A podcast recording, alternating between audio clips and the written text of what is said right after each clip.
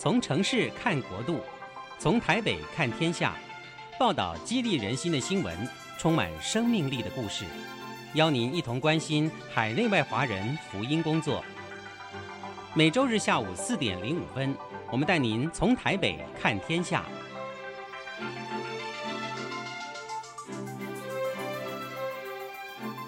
本节目由涂惠美主持。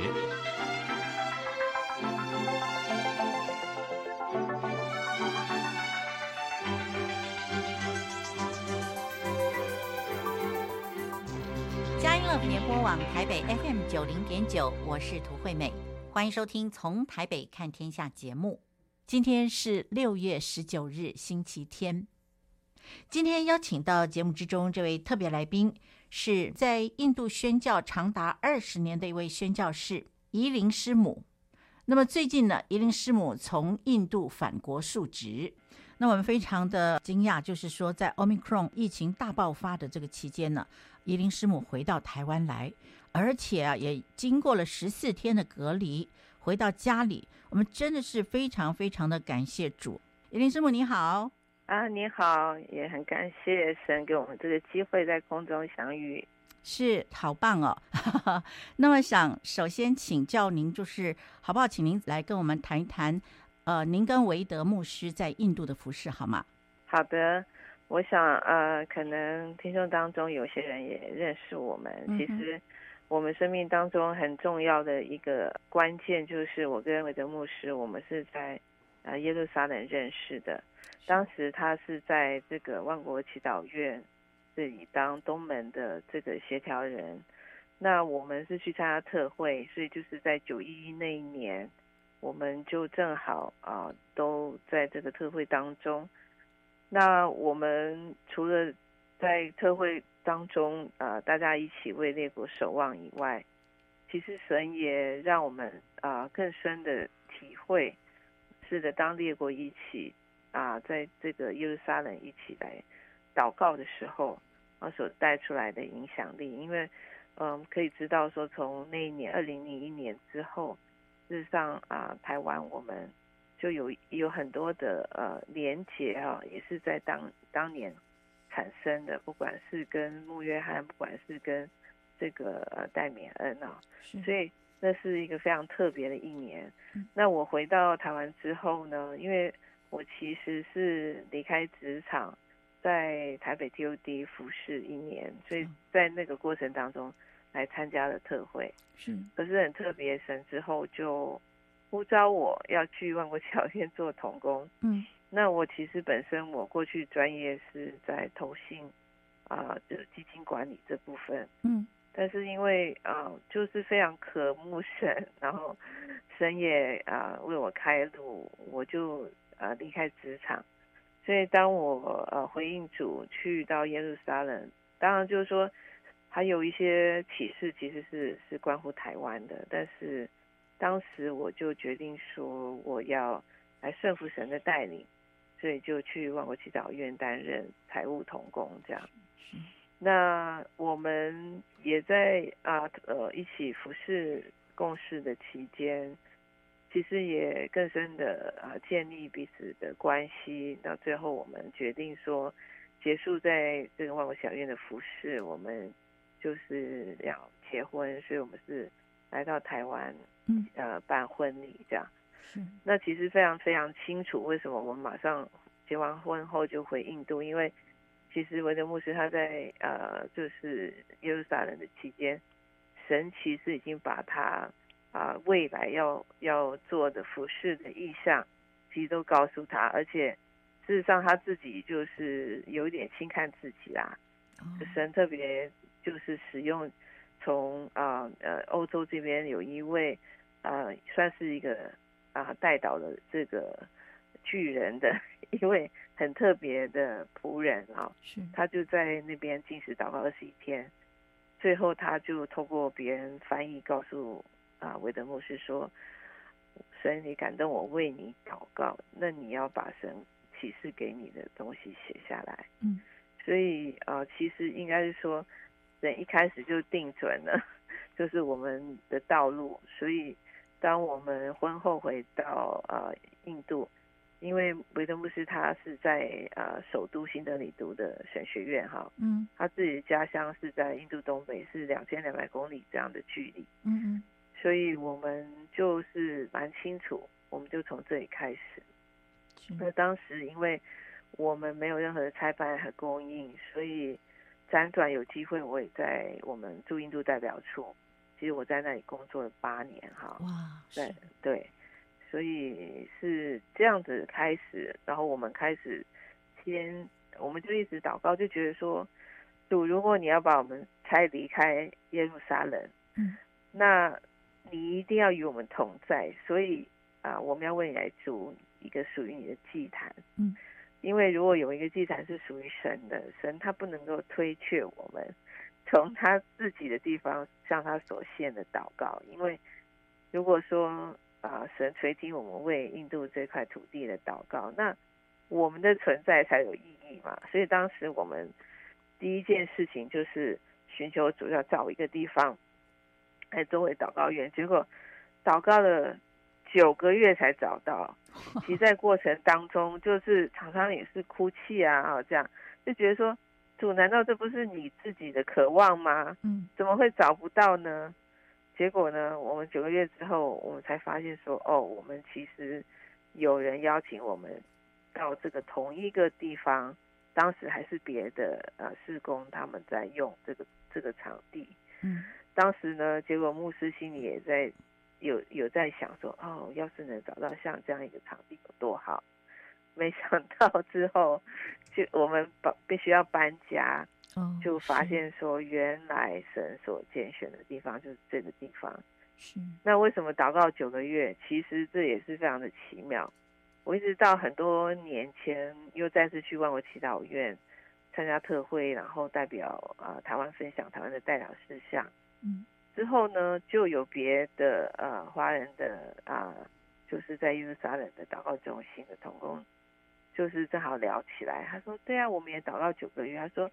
因为是怀胎四十周嘛，啊、哦，是，所以所以真的是很奇妙。因为我们到那个时刻，这么多年之后，我才真才让我知道说，对，嗯，其实这些时间都是他自己所定。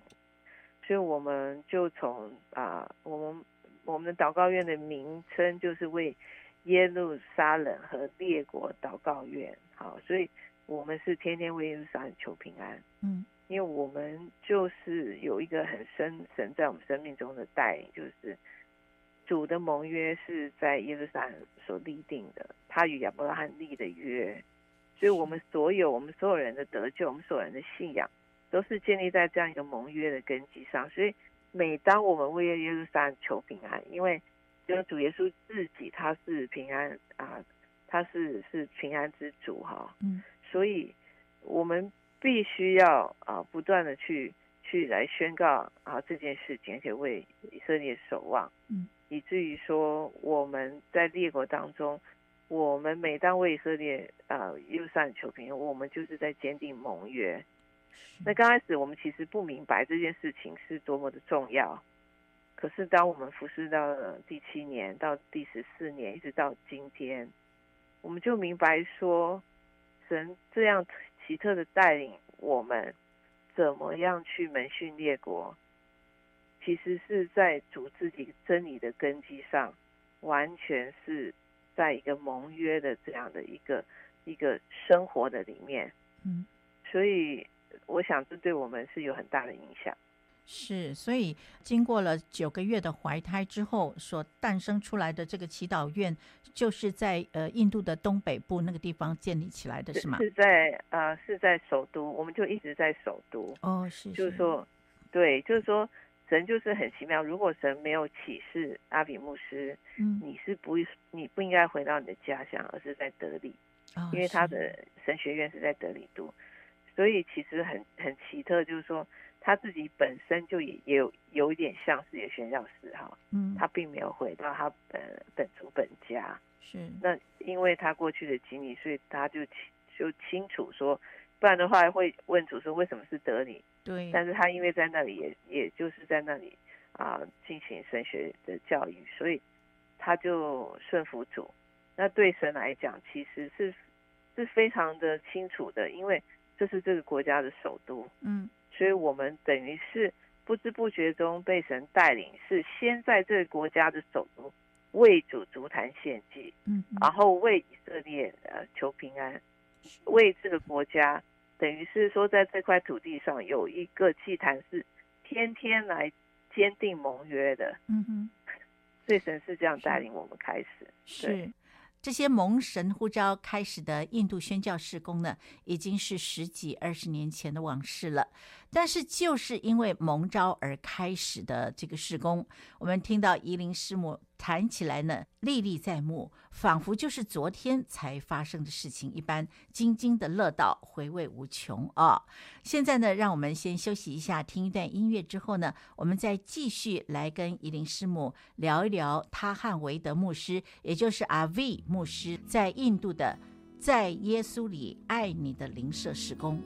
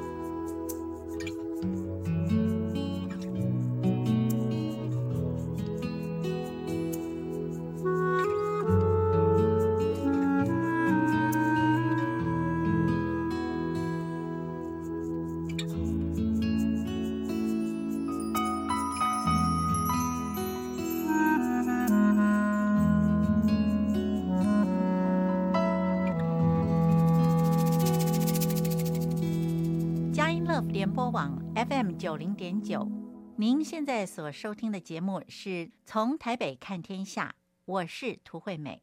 今天我们邀请到节目中这位特别来宾是目前在印度宣教的宜林师母。宜林师母最近从印度回国述职，那么刚才怡伶师母呢，是跟我们谈到她跟维德牧师是怎么样来相识、结婚，结婚以后呢，就回到了印度，在印度建立了这个祈祷院。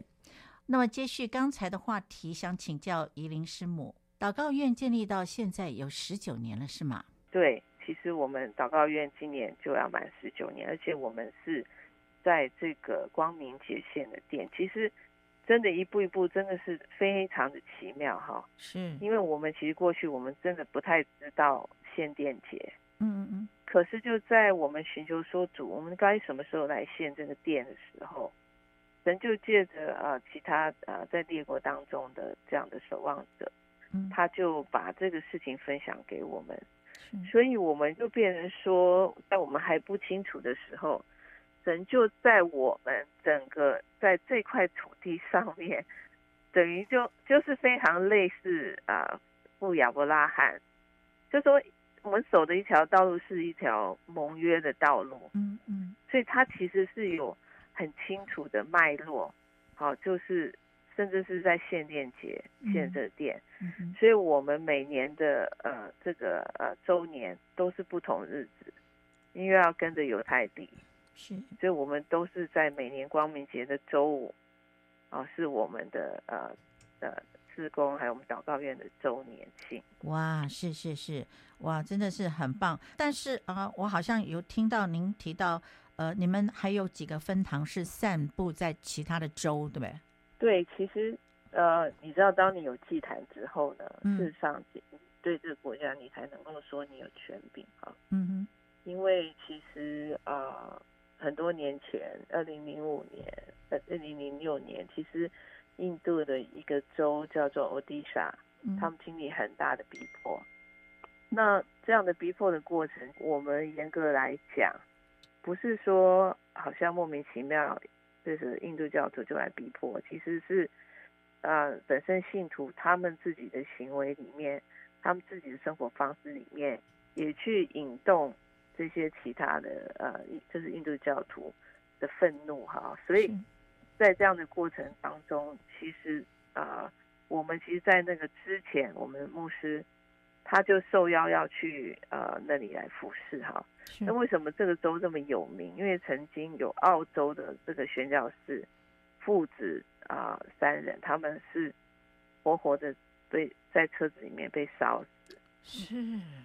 就是这个东西是。其实，在国际间，好，在本地，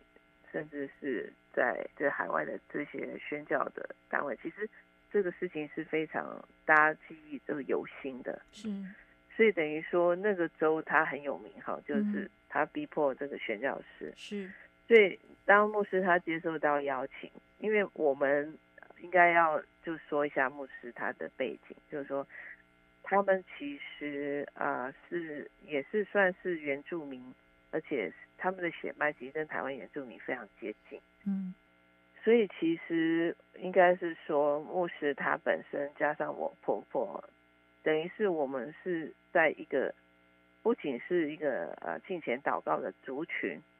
而且我先生他的外公也是牧师，所以等于说他自己是在这样一个家庭里，所以。我们其实凡事都是以祷告为先哈，所以所以神就一直这样带领我们。所以他祷告清楚说好，他下去之后呢，当地人就威胁说，你们要是敢来办这个聚会，我们就把你的这个棚子给你烧掉。好，结果邀请我们牧师下去的那一位牧者自己都不敢去了，结果牧师说不行。但我就记得早年每一次他下去这个欧迪莎这个州，我们都祷告，好像就是说不知道他能不能够回来，这这么样的严重，哈，就知道说其实那逼迫是很厉害的。可是就是非常奇妙，我觉得你问到这个问题，我就要告诉你另外一个转折，就是说原来牧师他年轻的时候，很年轻的时候，还还不满二十岁的时候。神就带领他去纳改的隔壁省，就是阿萨姆省，哈，就大家都知道阿萨姆的茶很有名，对不对？他就去那里开了一所啊英语小学，这样，在很年轻的时候，然后呢，在那里他就是很多的这些小孩的父母其实是欧迪萨这个地方，等于是说他在印度呃本地，他移移民到别的州去求求生活这样子，就很多的父母其实是欧迪萨那里的人。那你知道，其实你要送小孩来来接受教育来求学，可是你都不愿意缴学费啦。牧师就说没关系，你们种田啊，或者是你有什么产出就。给我一点这样子哈，所以当时那群父母就 就是 给牧师一个很很不好的这个经历哈，因为他也很辛苦，自己要种田，然后自己要去教小小学生哈，就教这些小孩子，然后晚上还要跟大象来对峙哈，因为有时候大象会跑来吃他们种的东西。这样 是，所以所以就是在一个非常艰苦环境，然后然后家长们又不愿意付学费，这样，嗯嗯，所以当年的莫斯心里就是说，我以后再也不要跟现在有相干了。结果，就他自己心里这样想，结果神偏偏就要差他去这个欧地莎这个州来服侍，是，所以他心里也觉得啊，就是神太幽默，可是也觉得说。主啊，你都知道我们心里想什么，我们嘴巴说什么，可是神却是让万事互相效力啊！他不仅让爱神得益处，而且自己得到更大的荣耀。是，所以其实是他其实很不愿意去 服侍他们，可是神就偏偏拣选他哈。嗯，所以啊，我们就等于说，我们就慢慢在那里兼顾那边的牧者，慢慢啊也是连接，然后啊就等于是。帮助，所以我们慢慢就在那里支堂，就建立，就是我们主要，我们现在有二十三个分堂是在这里走。是是是，了解哇，真的是非常精彩啊！非常感谢宜林师母呢，这么详细的跟我们介绍了师母跟维德牧师呢在印度所建立的祈祷院啊，还有二十三个分堂。那我们现在先稍微休息一下，接下来呢，呃，音乐过后，我们再继续来跟宜玲师母聊天。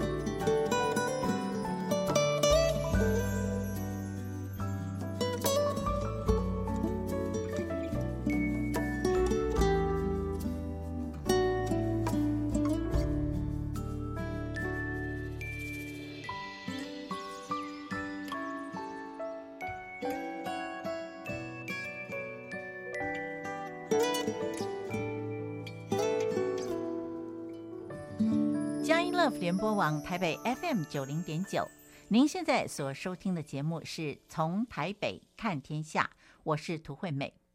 今天我们邀请到节目中这位特别来宾呢，是在印度从事宣教事工呢已经有二十年之久的怡灵师母啊。那么怡灵师母，呃，这个光阴似箭呐、啊。对，其实我觉得二十年回头这样看，我觉得不长啊。我记得我以前我常常在想说。嗯，如果我没有在一个地方住到二十五年以上，这都还算是短哈。嗯，没想到一转眼就是二十年。嗯，那我当就是我们当初呃主神给我们的意向，其实是啊、呃、从就是从筑祭坛开始。嗯，所以其实我们心里一直渴望，因为如果我们到了一块土地，如果神没有与我们同在，其实我们所做的一切事情啊、呃、就是枉然。所以，我们老实说，这个啊，祷告院还有我们后来牧会，其实十九年前我们就是已经开始了。所以，呃，我觉得我要跟大家分享，不只是印度，而是说，其实我们的神他怎么带领亚伯拉罕，其实他就带领我们每一个人。嗯，他是一个守约施慈爱的神。那特别的地方是说，我们在这个过去两年多的疫情当中，其实我们心里常常有一种啊，过去啊，在很多年前，我也常跟同工说，我说我们虽然说我们专注在为耶路撒冷啊求平安，为以色列守望，为列国祷告，啊，为印度祷告，我们也在啊服侍，在牧会，好，我们在宣教。可是呢，因为我们啊、呃，等于是说是在一个祭坛祭坛上面的服饰，希望我们不要失去啊、呃，对那失丧灵魂的负担。其实我心里一直有一个很深的这样的渴望，嗯，就没想到在疫情的过程当中，其实我们在啊、呃、很严格的封城的情况之下。我们居然就从我们自己所出的一些啊、呃、家里面的储粮，我们开始分享，因为发现说啊、呃，我现在他本身是在最东北角，印度最东北角的这个州，嗯，但是其实在首都有很多就是家乡的年轻人在这里工作，在这里求学，是，他们那个时候其实甚至是断炊，嗯。我就跟我的孩子们说：“我说你们要想想看，如果在家乡的父母没有任何的办法，因为所有都封城嘛，嗯，所以你也没办法去银行汇款，你没有任何方法可以去帮助到在远方你的孩子。是，我说作为一个母亲，我我我知道我孩子两天没饭吃，我我看我一定是以泪洗面两天啊，嗯，所以其实是从这样的一个。”很真实的这样困境当中，我们反而是看见我们的责任，我们反而是反而是开始行动。是，所以很奇妙的是，我们就在过去这两年多，我们做了很多救助的事情，有各种模方式哈。有时候是我们自己出去，有时候是我们自己煮好的便当，有时候我们是啊，就是。把钱转给远方的呃服侍者，他们自己去购买，然后他们把这些他们呃分分发的这过程哈，就留影啊，就是就是让我们知道他们的情况。所以我们其实就发现说，神的国在我们当中其实是不受任何环境限制的。是这是一个很奇妙的经历，是就尤其是在这两年啊、哦，对，我想啊、呃，真的所有的可能性就是在于说你领受神给你的信心，然后你去做神要你做的，你跨出去那一步，我想这是最重要的关键。所以我要说，这样的经历，老实说是一个非常荣耀的经历。可是老实说，我们也真的看到第二波这个 Delta 的时候，整个的国家，还有我们自己基督的身体，这些领袖，那种那种怎么说呢？就是就是倒闭。虽然你没有看到他们倒闭在你面前，可是你你可以感觉好像很多人就是在这块土地上面倒闭或被主接走，我觉得那种伤痛真的是无以言喻。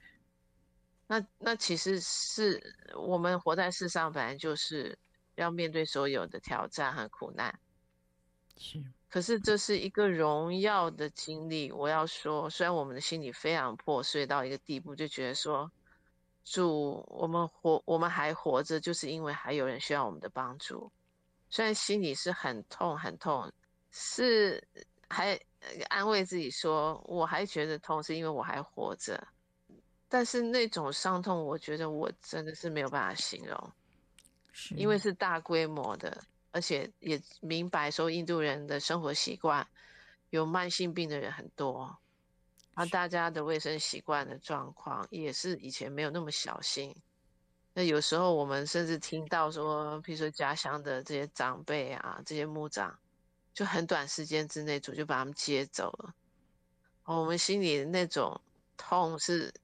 你坐在那里，你自己你都说不出话来的痛，你你 很难去想象说，就是你你会你会啊，就是好像 整个人就会 就是停在那里，觉得说不知道该怎么消化这一切事情。是，所以我们很深刻的体会这个《约书亚记》第一章，我就跟牧师说，我说。难怪主一直跟约书亚说：“刚强壮胆，刚强壮胆，不要惧怕。”这样一直重复的告诉他，我们已经完全可以体会这样的光景。所以，对我们发现说，靠着主的信心，我们凡事都能做。我们发现说，五饼二鱼是真的。我们发现说，主耶稣他在世上所做的，我们所做的，就是像主耶稣所做的一样。有很多很多很多的，里面是被主不仅是破碎，而且是被主谦卑。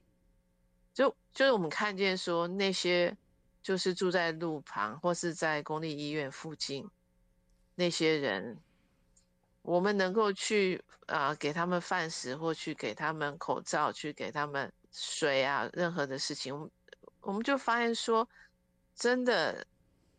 啊，谁愿为首，谁就做众人的仆人。如果不是因为他们的需要，我们也没有这样的恩宠能够服侍他们。所以已经完全就是说，我们可以用一个从神的眼光去体会，说从生命里面去体会，说哦，多么有幸我们可以服侍这些人。所以这完全不是只是说一个，不是从一个宗教的角度去去看，而是觉得说。对，这就是神的百姓，所以我们非常能够体会说，当神跟彼得说：“你爱我吗？还喂养我的羊。”其实我们如果去看这个犹太这个的版本的英文，其实第一次主说喂养我的羊，是真的去去拿东西去给他们吃这样子，然后还有牧羊的层面啊，还有去。带领这些群羊的层面，但是就觉得好感动，觉得说我们如果没有跟所有在印度的百姓一起经历这样的苦难，我们可能从来不知道说神的话语是这么的真实，就好像说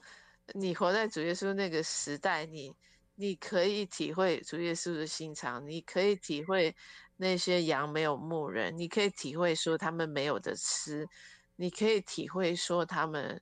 啊失事失户，你可以体会那所有的人，就说我们可以体会一点点他们的伤痛。我觉得说哇，这是何等的何等的荣幸，我们可以去感受到另外一个生命。我们其实是可以在他生命里面，我们是可以有一点点，我们可以成为他的祝福，我们可以一点点的有份。是的，就像宜林师母所说的，这已经不再是一个宣教的概念了。在这两年，呃，经过这么呃严酷的这个瘟疫的袭击，特别是在 Delta 肆虐的期间，伊林师母特别强调，这是有幸跟这一些流离失所的人同住，而这样竟然成为一个家，是神的家。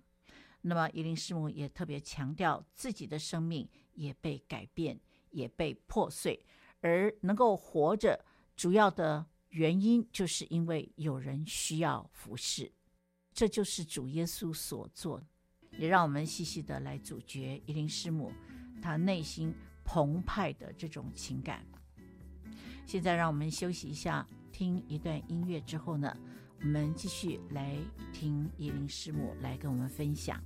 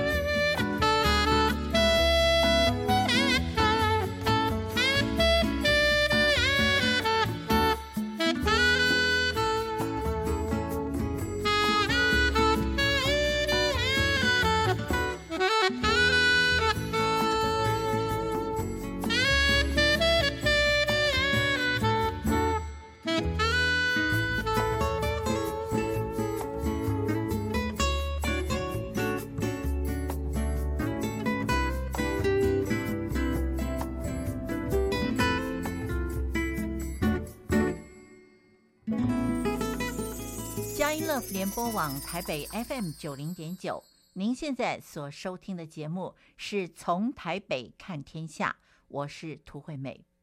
今天到我们节目之中来分享的这位宣教士呢，是宜林师母。她在印度从事宣教的事工已经长达二十年了。那么刚才宜林师母谈到的这两年之间，呃，Delta 肆虐的时候呢，她生命是怎么样被破碎的？呃，特别是许许多多的这些牧长们，突然之间就呃离世了，突然之间就被主接去了。他们的生命是如此的破碎，但在破碎之中呢，呃，发现他们能够活下去的动机，是因为有人需要他们。因此呢，在这么大的伤痛跟破碎之中呢，已经不再是所谓的宣教的概念了。那么在这两年里面，主耶稣怎么做，你们也跟着怎么做，是吗？我们可以一点点的有份，感谢主，就说在过程中，我们也带领一些人信主哈。这些人真的是从他们自己原来的背景啊，然后进入神的国，你可以看到那种转变，那种你从他的脸上，你从从他的生命，也有一些人他们是比较啊住在街上的哈，就是他们其实从外省别的地方来大城市，不管他做小生意也好，他在路上讨钱也好。你可以看见他们生命的改变，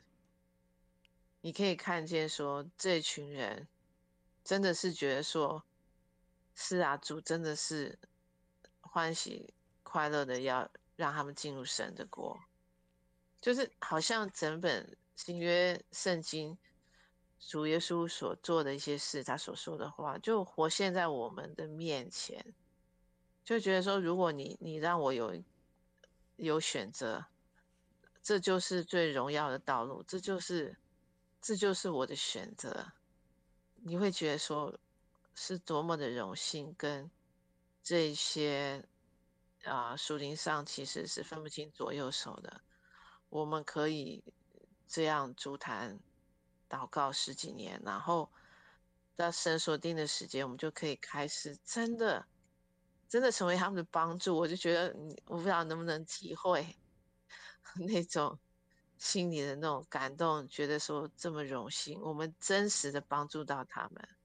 甚至有很多的牧者在不同的州，我们辗转啊，透过我们认识的牧者，然后转钱给他们，然后他们去买去发放，就是那种你可以参与到别人的生命里面，你可以真的去在这个牧者同工这些。神的仆人生命中，你可以在他最需要的时候，你可以为他做一点点事情。我觉得真的，主说，那坐在那小子身上，就坐在他的身上。我觉得这话实在是太确实了。所以其实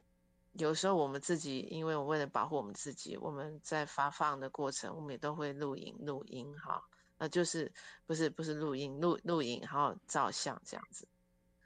有时候我们自己再回去看，我都觉得好感动。我就觉得说，这不就主耶稣所做的吗？我们居然可以活在世界上，做跟主耶稣做一样的事情。哦，那种那种心里面的那种感动，那种觉得说主，我们真是得蒙恩宠，而不是说只是你在做这个事情，不是，是远远超过你所做的事情，而是。而是你可以感受神的心，你可以变成神的手，尤其在过程中有一些肢体，也许是在啊、台湾或者在啊、海外不同的地方，我就觉得好感动，因为他不可，你不可能去买一颗马铃薯，然后想办法运过来，对不对？可是有时候借的一些方式，就奉献，我们就很实际把那可吃的东西。交到那些有需要。我记得在第二波的时候，那时候很严重嘛，所以又封城，然后所以许多的妇女就会在那里走来走去。我的心里就在想，为什么都只有妇女？就好像他们出来，因为没有办法有工作，可是没有东西可以可以吃，没有东西可以供应家里。所以呢，后来他们知道，有时候我们就会记录他们的。啊，联络方式，家里有多少人口，我们会经常跟他约一个时间，叫他们来我们家的车库，然后呢，让他们分开坐，然后呢，牧师他就会啊，他会先解释这些东西，我们之所以可以去买，不是因为我们自己有钱，而是有一些基督徒他们的爱心，所以他们愿意跟大家分享。其实。从这个过程当中，其实我我都没有办法形容我的感动哈，因为我就觉得说，真的，真的，如果我们是准备好的，神会给我们这样的机会，成为列国的祝福。而且我心里真的好难过，我真的看到这些妇女，经常有人会那段时间会来按我们门铃这样子，因为政府也有在做发放，可是还是是不够的。所以其实我我们真的觉得不，已经不是在乎说我们跟他分享，是不是他们马上有什么反应，因为他们有些人，我应该是说所几乎所有人都是异教背景，哈，就是印度教或者是或者是回教，甚至有些家庭。你知道回教的家庭有时候可能先生要休妻是很容易的，所以因为我们必须知道他家庭人口嘛，我们才知道给他一份还是两份，所以我们就会听到说哦，好像他就已经是一个寡妇这样子。所以我弟弟说我们在做这件过程当中，我们就更了解到别人的生命、别人的痛苦、别人的挣扎，啊，我就觉得说主。真的是感谢你，主真的不在乎我们做什么，真的是在乎你爱印度，真的是在乎你已经为这些百姓付上代价，真的是因为你，我们才有机会去去成为他们的祝福，我们有机会成为神的手，我们有机会成为神的脚，我们可有机会成为神的口，有机会成为神的心。好，所以我想在过去这两年多，其实是一个很深刻的。对我们来说很深刻的经历，是的，非常谢谢怡灵师母跟我们分享，嗯、内心里面这么深沉的感动。那么怡灵师母呢，也跟我们谈到，在疫情期间呢，这么严重的 Delta 肆虐的时候呢，其实看得到上帝充分的工作，圣灵大大的动工，在印度的这些印度教徒呢，经历到疾病得到医治，邪灵被赶逐。不孕的妇女祷告之后传来怀孕的消息，现在呢，有牧者的连结。伊林师母强调说，可以感觉得到复兴要来临的那种感觉，就好像下雨之前，你可以感觉到空气中弥漫着水汽的那种感觉。我们真的是要说感谢主，只有主能够做这些事情。在最不好的一个状况里面，我们看到的却是最好的神的恩宠。那么今天呢，我们的访谈在这里结束。但是呢，怡灵师母她的分享还没有结束。我们下一个星期天呢，继续的来收听怡灵师母跟我们分享在印度的宣教事工。那么在节目结束之前，推美要祝福每一位听众朋友，我们在台湾是幸福的。在我们幸福的时候呢，我们要更深的来思想那一些受苦的灵魂，他们的需要。我们听到怡灵师母所说的话呢，我们也期待自己能够坐在最小的一个弟兄身上。我们知道这是坐在主的身上，同时也要祝福每一位听众朋友，在这个星期里面，每一天都要享受在神所赐的平安与喜乐之中。下一个星期天，六月二十六日。让我们在下午四点零五分再一起来收听《从台北看天下》节目，我们来收听怡灵师母的分享。拜拜。